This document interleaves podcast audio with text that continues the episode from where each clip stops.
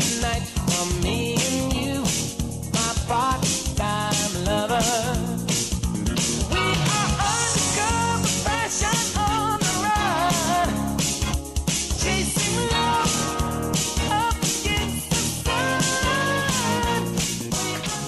44 minutos pasan de la hora 10 en todo el territorio nacional. Continúa la lluvia en la ciudad de Apóstoles. Así es, lluvia intensa, 19 grados, se mantiene la temperatura en la ciudad de las flores. Cielo cubierto y no va a mejorar para el resto de la jornada, ¿eh? Así que aquellos optimistas. No, mañana recién. Mañana lindo día, pero do- 11 grados. Bien, ya está nuestro primer invitado, está el secretario de Tecnología, Industria y Ambiente de la Municipalidad de Apóstoles, Freddy Rau. Muy buenos días, Freddy, gracias por venir. No, al contrario, muy buenos días, gracias por invitarme. Bueno, Hola, Freddy, gracias. hay mucho para hablar y vamos a hablar una justamente sobre los principales eh, ejes que tiene esta fiesta nacional e internacional de la yerba mate, edición número 43, con una expo, una jornada tecnológica que se va a llevar adelante. Contanos un poquito en qué consiste y a qué apunta. Sí, este, por indicaciones de María Eugenia Zafrán, la verdad es que todas las actividades y todas las subcomisiones que, que estamos trabajando en forma conjunta eh, se han tratado de mejorar, se han tra- tratado de reimpulsar y en este caso de las jornadas tecnológicas que van más bien dirigidas a los productores yerbateros, eh, se ha extendido nuevamente a lo, a lo que fue antiguamente, ¿no? que era llevarlo a cabo durante dos días. Creemos que es de mucho interés para, para los productores y para que veas, digamos, la importancia que le estamos dando, te voy a decir quiénes van a estar el día de la apertura. Dale. Aparte, por supuesto, de nuestra señora Intendente María Eugenia Zafrán, va a estar Sebastián Orio Zavala, que es el ministro, del ministro de, Del agro y la producción, sí. sí. Juan Sichowski, que es el actual presidente del INIM, eh, Horacio Babi, que es director de- del INTA de Cerro Azul, Adriano Mate, que es un coordinador de, de una asociación misionera, Marta Ferreira, que es la ministra de Agricultura Familiar, y bueno, Fernando Ojeda, que es el actual presidente de la comisión organizadora, ¿no? Freddy, ¿qué día comenzaría eso? Son dos días, nos dijiste. Claro, el día de jueves 4 a las 7 y media de la mañana se hace la apertura con, con todas estas personas y, y bueno, ese día es el día teórico de la jornada donde van a exponer mm, distintas personas, de, ya sea del INTA, del INIM, con, con estudios más bien generales que son realizados por toda la provincia y también en el norte de Corriente respecto a los suelos, respecto este, a las plagas, a la forma de, de hacer este, la fertilización, eh, bueno, en fin, todas las prácticas que conllevan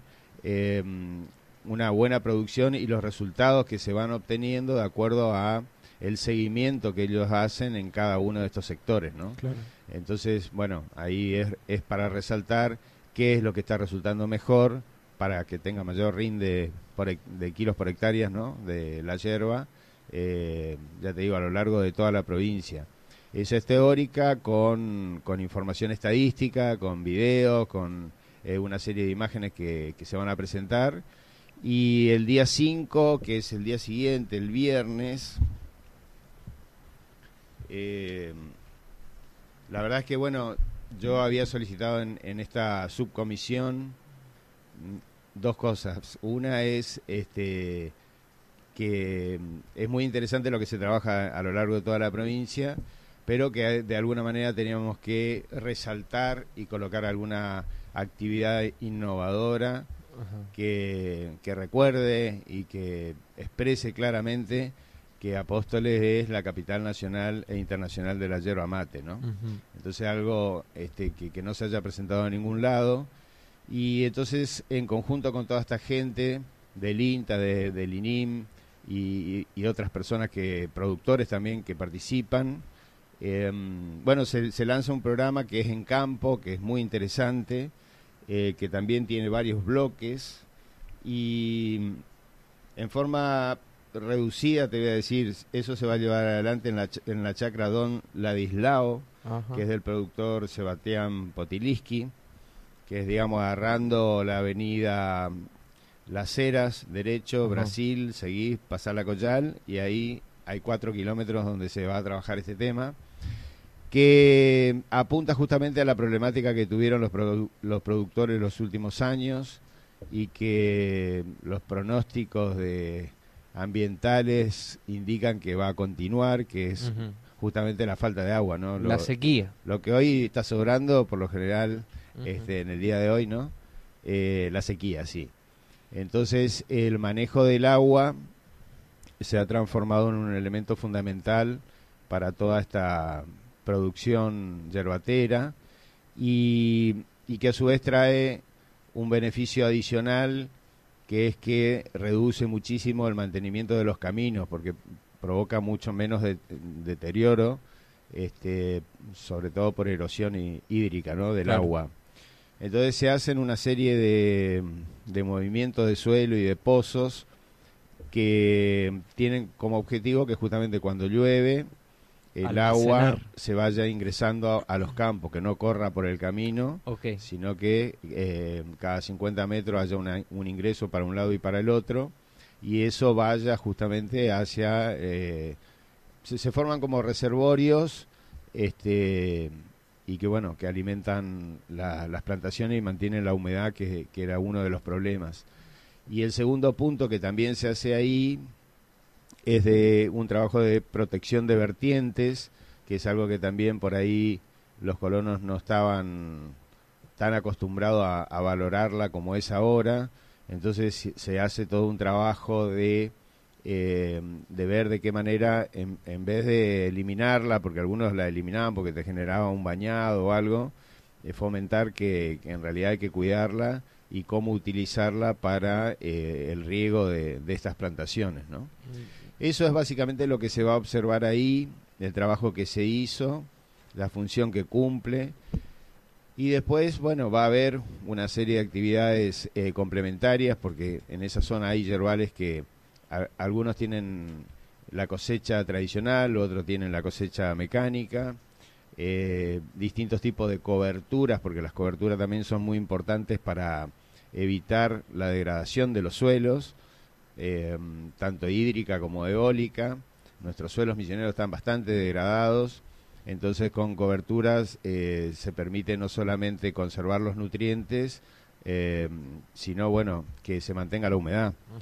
Incorporación de, de árboles, de yerbales, que también es algo que se está demostrando que trae muchos beneficios, sobre todo las leguminosas, que, que son plantas que mantienen después eh, con sus raíces los nutrientes que, que todos sabemos que bueno son nitrógeno, fósforo, potasio, ¿no?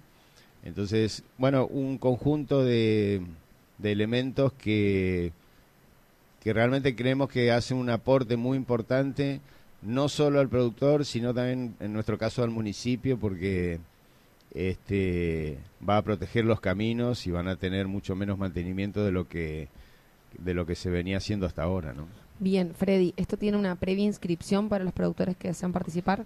Sí, se está haciendo una una página de inscripción mediante el Google, que el Google tiene un, Formulario. un formulario, sí, form, este, donde la gente va a poder inscribirse ahí y, y- y también en ese en esa inscripción le va a salir la ubicación para que aquellos que no son de Apóstoles, que vengan de, de otros lugares de la provincia, puedan saber dónde va a ser el lugar de donde se va a realizar estas prácticas. Eh, cuenta con, ya te digo, también con varios módulos eh, que van a ser llevados adelante por cada uno de los representantes de cada sector. Y, y después, bueno, los que quieran venir directamente a, la Espollero ese día temprano, también se los va a inscribir ¿no? manualmente como es tradicional. Bien, no hay cupo limitado de cantidad de personas. No, no hay cupo limitado, sí. Me Están todos imagino invitados. la- las expectativas por parte de los productores, eh, la verdad que van a abordar problemáticas severas que están Reales. pasando lo- lamentablemente el- gran parte de la producción misionera, como es el tema de la falta de agua. Eh, y, y está muy bueno. Va a haber también eh, exposición luego en la Espollerba, en algún sector será destinado. Sí, sí, obviamente que van a haber exposiciones de todo tipo. Eh, los productores van a traer también sus productos y su maquinaria, su, su forma de, de- de procesar la hierba, cada uno. Eh, nosotros desde la Secretaría de Ambiente también vamos a tener un pequeño stand donde vamos a presentar eh, un- las dos nuevas chipeadoras que adquirió el municipio, este, que es justamente para tratamiento de toda la poda, de todo el residuo verde que, que se- hay en Apóstoles. Y, mm, y que bueno, una de esas partes se destina justamente al compostaje y a hacer fertilización que también vuelve al circuito productivo después, ¿no? Claro, se reutiliza. Sí, Bien, exacto. hablemos también de medio ambiente porque han encarado un trabajo que la verdad es destacable y vamos a hablar un poquito sobre la planta de reciclaje, Freddy, cómo está, está trabajando, eh, cómo viene funcionando, marchando todo. Sí, eso desde que inició, la verdad que por suerte este, no, no tuvo interrupciones. La semana pasada tuvimos un, un pequeño problema porque una de las fases que, que, que venían de, de la distribuidora eléctrica estuvo fallando y eso llevó a que se queme un motor. Hmm. Pero bueno, se mandó a bobinar, eso tuvo un parate ahí la, la planta de dos o tres ¿Cuánto días. cuesta ese motor repararlo? Eh, no, no tengo idea porque eso preguntarle a, al, al secretario de Hacienda. ¿Pero lo paga EMSA, Eh, digo? No, no, lo no, aparte de ahí es la, la cooperativa. Ajá, Así eh, ya que- viene de Lievi, digamos. Eh, sí, o de Azara. De Azar. De Ah, Azara. ¿La aseguró? Eh, la Azerop, sí. Ajá. Este, pero bueno, son cosas que pasan, las aceptamos, las arreglamos, las reparamos y, y eso continúa. Este, eso es un trabajo intenso, la verdad que muy bueno. Tenemos visitas continuas de distintos eh, municipios, tanto de Misiones como de Corrientes. La pasada vinieron de Corriente también, donde se los lleva, se les muestra. Todo el mundo queda muy asombrado con, con este tratamiento, sí.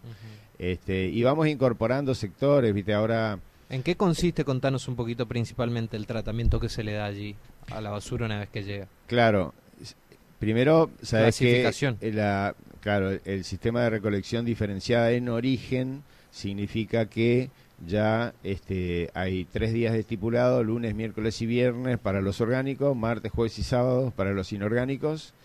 No Fre- se, Freddy, perdón, en Sí. general, ¿el apostoleño clasifica bien la basura? sí, en general el apostoleño clasifica un, bien. buen sí. porcentaje de, de- Sí, sí, sí, sí. Es importante el- y, y aparte se los está continuamente controlando. Claro, porque es el primer eslabón para, para sí, hacer el resto. Sí, sí, sí. Sí, sí, por lo general clasifica bien. Está orgulloso del apostoleño de tener la planta. Este, creo que está absolutamente consciente de los beneficios que trae. Digamos, a ver, para mí la planta de reciclado es una generadora de recursos. Yo lo veo de esa manera, directamente. Porque todo lo que llega ahí, este, si es orgánico, va a ir a parar a todo un sistema que hay de tratamiento hasta convertirlo en, en compostaje, ¿no? Que, Ajá. Que es termina un- siendo abono. que termina siendo abono y eso vuelve este, a nuestras plazoletas, a nuestras huertas por lo general y mm, entonces es, es lo que se llama economía circular y lo mismo pasa con los inorgánicos donde se clasifica en la cinta, hay una cinta donde digamos se va eh, a través de una tolva se liberan los residuos y, y hay una serie de personas que van separando. Cada uno tiene su función. Uno agarra el plástico, el otro el cartón, el otro Claro. la lata de cerveza. En total, ¿cuántas personas más o menos trabajan en la planta? Y en la planta hay 12 personas. Este, Con eso se llega a cumplir y abarcar todo el trabajo, digamos. sí, yo en realidad me gustaría tener más, pero hasta ahora no, no nos da el presupuesto como... Vos sabés que la, digamos, la- las plantas de reciclado siempre son deficitarias, digamos, Claro. no, no, no son... eh, si bien nosotros después vendemos todos los residuos, no alcanza para cubrir El gasto. eh, El gasto de más empleados. El gasto, claro, de, ya sea de personal y de, de, de- de todo lo que insume mantener esta planta en funcionamiento. Pero me imagino que en algún momento se va a llegar y se va a ampliar el número de personas que trabajen ahí, porque la basura es algo que va en, en aumento En aumento. prácticamente. Sí, sí, sí, claro, ¿no? Y, y en algún momento va a haber que hacer otra cinta y así, Ah. segu- seguramente va a haber que ir ampliándolo. Pero bueno, yo te decía, para mí es una generadora de recursos porque en vez de ir a depositarlo en un relleno sanitario, se toman ahí las botellas de PET, se, se compactan, hay distintos tipos de prensa donde eh, se hace el compactado y el enfardado y eso después vuelve a ser parte de materia prima de otra producción de, de algún producto. ¿no? Bien como lo mencionabas, todo economía Eso circular, es la digamos. economía circular. Ahora, sí. Freddy, ¿hay algo que se desecha o hay algo que termina descartándose algún porcentaje de toda esta basura que ingresa? Sí, sí, claro, hay, hay un porcentaje que, que es irrecuperable. Si, si vos mandás, eh, porque se te mojó, por lo que sea, un, un cartón mojado, Claro. manchado, etcétera, eso pasa de largo y, y ese, es- eso sí va a los tachos, se llaman, pero que son como grandes contenedores que van a- al relleno sanitario de Fachinal, ¿no? Ah, de ok. esa. Bien. Freddy, por ahí se viene el calor, vienen los mosquitos, ¿cómo estamos en, en materia dengue? Sí, en materia de dengue, bueno, eh, se hizo hace poco el relevamiento junto con el Ministerio de Salud para hacer lo que se confeccionar lo que se llama el índice Liria, Lira, que es el índice larvario del específicamente de la Aedes aegyptis, que es el que transmite el dengue, ¿no? ¿Se hizo o se va a hacer? Perdón, No, ya Freddy. se hizo, sí, Ok. se ¿Qué hizo. resultados arrojó? ¿Cuáles Bueno, son las zonas más críticas? Eh, no, zonas, digamos, se sortean. Ahí hubieron 10 barrios más o menos que, que, que se sortearon y que mm, dentro de esos barrios había que recorrer una serie de, de manzanas. Fueron más de 300 viviendas las que fueron relevadas en dos días. Y, y bueno, y ahí se le pide, juntamente con la gente del Ministerio de Salud, ¿no? ingresar a los domicilios y buscar si hay recipientes con agua y en el caso que haya recipientes con agua, ver si tenían larvas de la Aedes aegyptis, ¿no? Se sacan, bueno, en general el índice indica que si vos estás por debajo de 5, estás bien, y si estás por arriba de 5 ya tenés que preocuparte, ¿no? Hubieron épocas donde dieron 11, 12, como para que te des una idea. Sí. Donde todo el mundo agarraba dengue también. Sí, exactamente. O es lo que pasa en Posada, por ejemplo. Claro. Posada está en ese, en ese orden. Eh, y hay dos índices. Uno que te dice la cantidad de viviendas donde vos encontraste dengue respecto a la cantidad total. Ese nos dio 3.95, o sea que ese nos dio muy bien. Y después hay un índice que se llama Bretó, que este, lo que considera es en, en las casas que encontraron recipientes, ¿cuántos recipientes encontraron? Si encontraron uno o cinco o diez, ¿no? Respecto de la cantidad de, de, de nuevo, de viviendas relevadas. Y ese dio 6,05. O sea que, eh, en resumen, no había muchas casas que, que estuvieran descuidadas, pero las que estaban descuidadas estaban muy descuidadas. Claro. Como No. que de un extremo al otro. Claro, el, el que tenía recipientes tenía muchos recipientes y los demás no tenían nada. Entonces, en función de eso, la semana pasada se organizó una reunión eh, en el SIC donde nos encontramos todos las, los eh, actores que participamos en, en este programa. Eh, la doctora Báez, que es eh, la directora de salud de la zona sur, que es la responsable del programa este, por supuesto ambiente con su personal, bromatología con su personal, eh, los agentes sanitarios y también de acción social, porque muchas veces el- la Secretaría de Acción Social nos, nos acompaña en estos operativos. Y bueno, y digamos la, la función nuestra ese día fue tomar las medidas que creemos necesario como para que ese índice eh, se reduzca porque también yo tengo que aclarar que mm, esto se hizo hará dos meses más o menos, que es la época donde no hay dengue, ¿no? Estábamos en el interbrote, es decir, este, y ahora se va a volver a repetir en febrero o marzo, donde es el, el pico del dengue, en los mismos lugares. Entonces ya uno proyectando ya sabe que esos números van a dar más altos. Eh, la idea es que trabajemos de acá hasta ese momento con intensificando el programa para que este bueno tengamos un, un resultado mejor ¿no? Fumigaciones, ¿están haciendo? las fumigaciones se comienzan a hacer en, en los momentos en, en los cuales eh, la Aedes aegypti eh, empieza a, a, a tener importancia, digamos, y, y a haber casos de dengue. Ahora no, no hay ningún O caso sea, de cuando dengue. se detecta un caso en ese domicilio o en esa manzana se fumiga. Eso es lo que quieren decir. Sí, no, eh, digamos, eh, cuando hay un caso denunciado, se hace, de acuerdo al protocolo de salud, el bloqueo se llama. Ajá. Uno va, ingresa al domicilio y, y fumiga por adentro y por afuera de la casa y las ocho manzanas que rodean a esa manzana. Bien. Eso es el bloqueo, tipo que si el moquito estaba ahí, que se quede ahí, ¿no? Este, pero después ya, si hubo un caso, no, no es que solamente nos quedamos en eso. A partir de ahí todos los días se fumiga.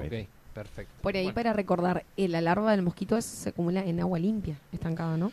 El- la larva de la Aedes aegyptis es, eh, digamos, el Aedes aegyptis por su anatomía necesita depositar huevos en recipientes que tengan paredes rígidas. Ajá.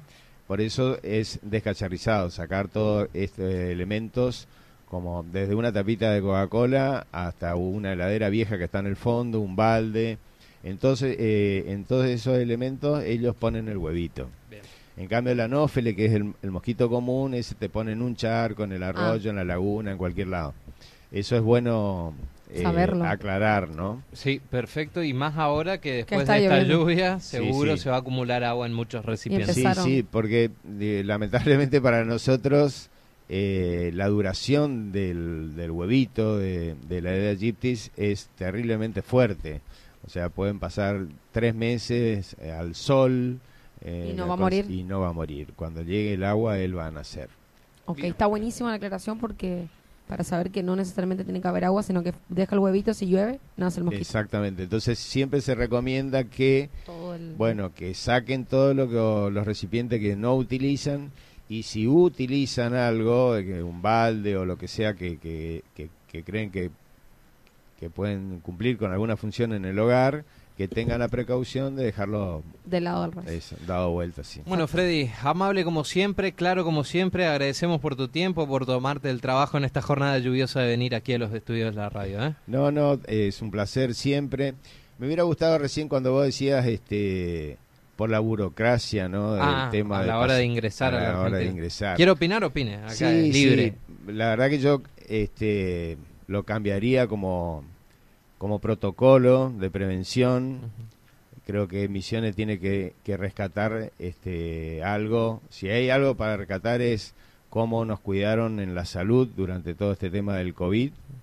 Creo que fue una de las provincias que mejor eh, resultados tuvo. Y es lo mismo que se trata de hacer ahora, ¿no? Eh, el sistema sanitario, lamentablemente, de los países que nos rodean, y Misiones es la provincia que tiene mayor cantidad de, de kilómetros este, De frontera. fronterizos, hace que me parece que, que esté bueno, digamos, ¿no? que no hay que quejarse cuando hay medidas que, que el, el gobierno provincial toma para protegernos a nosotros, para que el, el- el virus no ingrese. Entonces, con toda la paciencia del mundo, hasta que la, la pandemia, porque si no va a volver a subir el, el número de casos, creo que nadie, ninguno de nosotros quiere eso, y, y está bueno que se tomen todas las medidas como fue el- fue la primera provincia que cerró las fronteras hubieron muchas quejas pero después a la larga se vio el resultado de que eh, estuvo acertado no estuvo acertada las decisiones políticas Económicamente, sobre todo. económicamente también y Porque no seamos necios, hay muchos intereses de, de ambos lados económicos. Sí, de, esa, de eso se pelea de distintas maneras, ¿no? Por, por supuesto que la economía local, dentro de lo que fue la pandemia, le fue mal a todo el mundo, pero a nosotros particularmente no, nos Creció. favoreció, porque bueno, había mucha, mucho flujo de dinero que se iba afuera. Este, y por otro lado se trabaja, y, y eso es de resaltar también que fue un trabajo, un, un proyecto que se presentó desde la renovación para que Misiones sea una zona franca. Vos te acordarás que, Sí. que se luchó por eso, por justamente por las asimetrías que hay eh, de precios, de, de impositivas y demás con los países vecinos, como para que nosotros tengamos un régimen especial, porque nuestra provincia tiene un- una situación diferenciada del resto, ¿no? Sí, tiene una topografía que no la tiene ninguna otra Sí, provincia pero en todo el tiene territorio. lo- los dos vecinos nosotros acá estamos a 50 kilómetros de Paraguay y a 50 kilómetros de Brasil, entonces... Y con condiciones muy diferentes a las que tiene eh, este país, o sea, ventajas impositivas que no, no te dejan competir, lamentablemente. Es necesario que tengamos esa zona franca. Claro, y bueno, eso fue una iniciativa de, la renovación, fue aprobada en la legislatura. Y un cachetazo de Alberto. Y lamentablemente Alberto la vetó, ¿no? La vetó porque se sumaron otras provincias que empezaron a pedir lo mismo, como Corrientes y Formosa, pero que no tienen la misma situación que tiene Misiones. Lamentablemente, bueno, se sacó. Pero bueno, yo te diría que que estos son protocolos para cuidarte a vos, a mí, a todos nosotros. No, no, no lo llamaría burocracia, creo que es algo necesario. Y eso nomás era la aclaración. No, está bien, perfecto. Acá este, respetamos las opiniones. Tratamos de resaltar siempre que que vacunas no faltaron, como ustedes decían, eh, la mayoría, el que no está vacunado en Apóstoles porque no quiso directamente. Este, y ahora ya están en la franja etaria que ustedes decían, de, muy pequeños. Sí, de 3 a 11. Este, los casos, en comparado con. Nosotros no tuvimos segunda ola. No. Comparado con otras provincias, eh, sanitariamente, creo que el gobernador Herrera Watt actuó con mucho criterio. Bueno, él es médico, el vicegobernador es médico nuestro principal este, diputado en la Cámara es médico, así que eh, hicieron las cosas correctas y, bueno, yo lo quiero resaltar más que, que mencionarlo como un fastidio, porque no es un fastidio, es algo que es para vos, digamos, y para mí. Sí, sí, sí, tal cual, no, yo solamente también ah, opinaba justamente sobre la noticia que leíamos del otro lado, del otro lado no exigen casi nada de requisitos. Y claro, por eso. Y acá sí. Claro, es que ellos buscan el beneficio económico y creo que el gobierno de la provincia está buscando este, la salud, que creo que es lo primero. Y económico también. Sí, económico también, pero vos fijate que durante todo el, año pasado y parte de este año, nosotros particularmente también tuvimos que mm, relegar una serie de proyectos que teníamos, el parque industrial, una serie de cosas que, que los, ahora pudimos retomar, pero que en su momento tuvimos que dejar de lado, porque creo que con mucho criterio el gobierno provincial y acá María Eugenia Safrán también este, destinaron los mayores recursos al cuidado del apostoleño y al misionero, ¿no? con la salud. Entonces, bueno, hay que hay que seguir cuidándose, tampoco es que hay que relajarse. obvio, obvio, Este, pero gracias a Dios y a nuestra situación sanitaria provincial, se pueden volver a hacer reuniones, podemos volver a, tener encuentros y, eso está muy bueno y, bueno, y es parte de, de ese protocolo y de esa burocracia que vos decís. Bueno, Freddy, no va a faltar oportunidad para volver al piso de la radio. Te agradecemos por tu tiempo, que tengas un excelente fin de semana. ¿eh? Bueno, muchísimas gracias a ustedes y que sigan bien. Bien, lo teníamos a Freddy Raúl, secretario de Ambiente. ¿Una más? Sí. Una más. Una más, una más quería decir. Eh, que esto es personal, pero bueno. Eh, hoy recibimos la noticia del fallecimiento ah, de Pinky Oliva. Es un. Nosotros nos criamos juntos, hicimos todo el secundario juntos, formamos parte del mismo equipo de volei que participaban en el interprovincial. Yo me acuerdo de muchos éxitos de él en lo deportivo, así que no quería irme sin darle un gran abrazo a la familia y a todas las personas que, que lo aprecian mucho y bueno, y recordarlo nomás. Cariño grande y fuerza para toda la familia. Exactamente. Bueno, gracias, ahora sí, muchas gracias. gracias. Pasó aquí por los micrófonos de FM Chimiray el secretario de Tecnología, Industria y Medio Ambiente de la Municipalidad de Apóstoles, Freddy Rau. LRH 723, Chimiray FM, tu compañía de cada día.